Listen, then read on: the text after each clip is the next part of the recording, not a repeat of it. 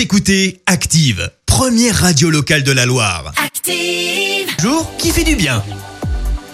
Si j'allume pas mon micro, ça ne fonctionnera pas. Alors ce matin, on s'intéresse à la belle initiative de la commune du Pont de l'Arche en Normandie. Et oui, la municipalité a décidé de laisser la main à ses habitants pour gérer l'éclairage public. Le but derrière, c'est de tout simplement réaliser des économies d'énergie. Le principe est donc simple. Les rues sont éteintes entre 23h et 5h du matin. Mais si par exemple vous voulez aller vous aller promener votre chien à cet horaire-là, vous passez par une application pour allumer les rues concernées. Elles s'éteignent ensuite automatiquement au bout d'un quart d'heure. Une application particulièrement utile, pardon, l'été notamment. Alors ok, quand il n'y a pas de couvre-feu, faut être quand même honnête. Ouais. Et ça marche plutôt bien. Rien que l'année dernière, ce sont plus de 1000 personnes qui ont utilisé, utilisé cette application euh, mise en place depuis 5 ans. La commune du Pont de l'Arche, de son côté, a réalisé 7000 euros d'économie.